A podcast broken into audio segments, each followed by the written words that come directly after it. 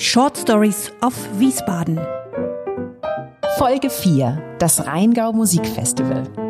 Herzlich willkommen zu Short Stories of Wiesbaden. In diesem Podcast, da stellen wir euch immer ganz besondere Orte in dieser Stadt vor. Und wir, das bin einmal ich, Inka Schmeling, und außerdem meine Podcast-Partnerin mir hier gegenüber, Katrin Sander. Ja, herzlich willkommen auch von mir. Wir beide, Inka und ich, wir hosten ja nicht nur diese Podcast-Reihe, sondern wir haben mit Playsy außerdem einen neuen digitalen Reiseführer für Wiesbaden entwickelt. Und den, den könnt ihr ganz einfach ausprobieren, also ohne Registrierung, ohne Kosten, indem ihr auf die Webseite playsy.travel geht. Dort bekommt ihr dann Reisetipps ausgespielt, die wirklich zu euch und zu euren Interessen passen. Ja, und wenn ihr in den Sommermonaten nach Wiesbaden kommt und wenn ihr euch für Musik interessiert, dann kann es sehr, sehr gut sein, dass ihr unter anderem diesen Tipp hier bekommt, nämlich das Rheingau Musikfestival. Das Festival, das bringt jedes Jahr vor allem klassische Musik, aber auch Jazz und Kabarett an, ja, an ganz unterschiedliche Spielstätten und damit, ja, schummeln wir auch ein bisschen, denn wir stellen euch in dieser Episode nicht nur einen besonderen Ort vor, sondern gleich drei.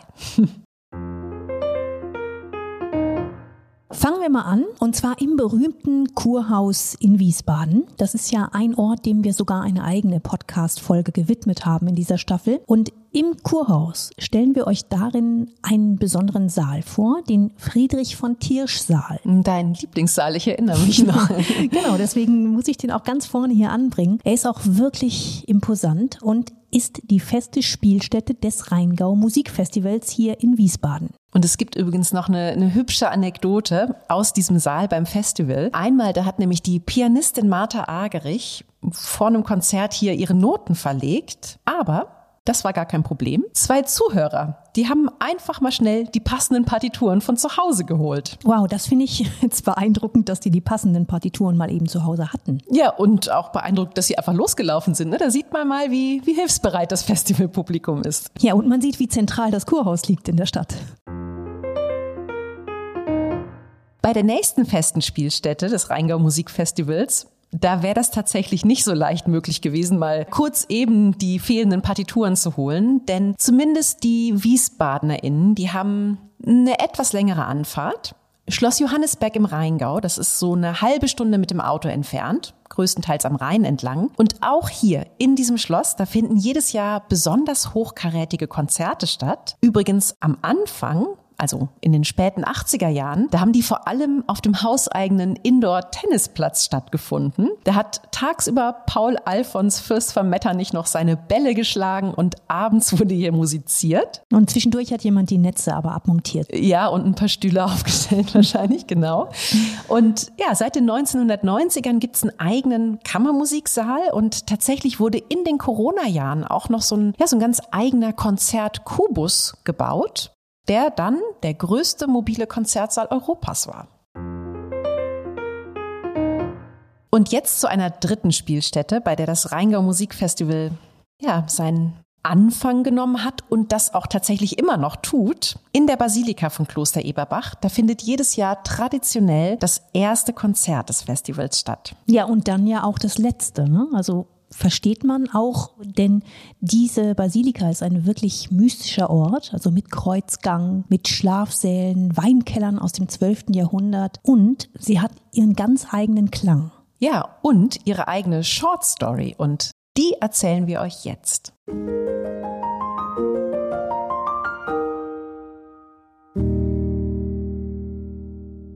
Denken wir uns einmal zurück in den Sommer 1987. Im Jahr zuvor, da ist gerade ein Film erschienen, den wir heute als, als absoluten Klassiker feiern. Der Name der Rose mit Sean Connery. Und dieser Film, der, der spielt nicht nur im Kloster Eberbach, der, ja, er setzt dieses Kloster so richtig in Szene. Dieses Kloster, das ja immerhin fast 900 Jahre alt ist. Genau, der Name der Rose, der macht das Kloster quasi zum Weltstar. Und ist daher auch mit ein Grund, warum die Idee des Wiesbadener Pianisten Michael Herrmann so schnell so gut ankommt. Michael Herrmann der veranstaltet nämlich in diesem Sommer zwei Konzerte hier und trifft damit auf ein so begeistertes Publikum, dass er noch im selben Jahr weitermacht und mit ein paar Freunden und Musikbegeisterten den Rheingau Musikfestival Verein gründet. Das Setting dieses Klosters, das trägt mit Sicherheit dazu bei, dass das Festival ja so schnell Anklang findet und dann ja auch tatsächlich ziemlich bald ziemlich bekannt wird. Heute ist es mit 150 Konzerten an 40 Orten in Wiesbaden und im Rheingau das größte private Musikfestival überhaupt in Europa. Aber ja, es ist nicht nur diese wunderschöne Kulisse, die es so besonders macht, sondern es ist eben auch der ganz besondere Klang, gerade der besondere Klang der Basilika. Denn hier ist der Nachhall eines Tons außergewöhnlich lang und zwar bis zu acht Sekunden. Ja, um das zu verstehen, muss man sich das vielleicht so ein bisschen in der Relation vorstellen, denn die großen Konzerthäuser, die haben sonst eher einen Nachhall von zwei Sekunden, also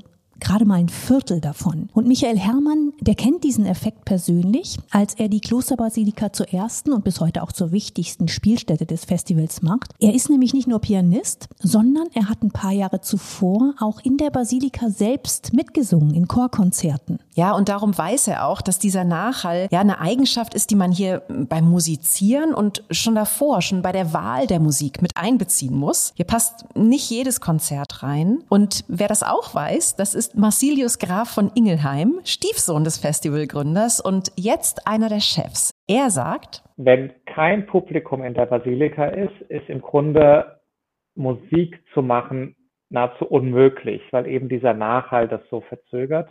Wenn wir dann die über 1000, 1300 Besucher in der Basilika haben, dann wird da ein Gesamtbild drauf. Selbstverständlich passt nicht jede Musik da rein, aber Musik, die extra für sakrale Räume entstanden ist, und da gibt es ja einiges von, die passt eben wunderbar, weil diese, es wird halt ganz anders getragen, als wenn man jetzt in einem, sag ich mal, eher klassisch konservativen Konzertsaal ist, der das einfach so transportiert. Es muss was mitschwingen in dieser Atmosphäre und das tut es dort wunderbar. Massilius Graf von Ingelheim war übrigens selbst erst vier Jahre alt, als er 1989 zum ersten Mal bei einem Festivalkonzert war. Als Jugendlicher hat er dann später in den Festivalmonaten den Parkplatzdienst mit übernommen. Ja, das finde ich sympathisch. Da hat er ja das Festival wirklich von der Pike auf kennengelernt. Ne? Und dann scheinbar recht ehrgeizige Visionen entwickelt. Ja, also genau, da ist er mit seinem Stiefvater eigentlich sich ziemlich einig. Ne? Denn beiden geht es darum, und das ist wirklich auch erklärtes Ziel des Rheingau Musikfestivals, dass neben den großen Stars äh, vor allem auch junge Nachwuchstalente hier entdeckt werden und eben auf diese besonderen Bühnen gebracht werden. Also, wer von euch junge Talente in ja zum Teil historischen Gemäuern erleben will, der ist hier auf diesem Festival genau richtig. Und falls ihr noch mehr Musik oder auch noch ganz andere Dinge in Wiesbaden und in Wiesbadens Umgebung erleben möchtet, dann schaut auf unserer Website vorbei, plazy.travel und lasst euch die Reisetipps ausspielen, die zu euch passen. Einen Ort, an dem übrigens auch sehr regelmäßig Konzerte stattfinden, aber auch Weinfeste und natürlich der Wochenmarkt, den stellen wir euch in der nächsten Folge vor, und zwar das Dernsche Gelände.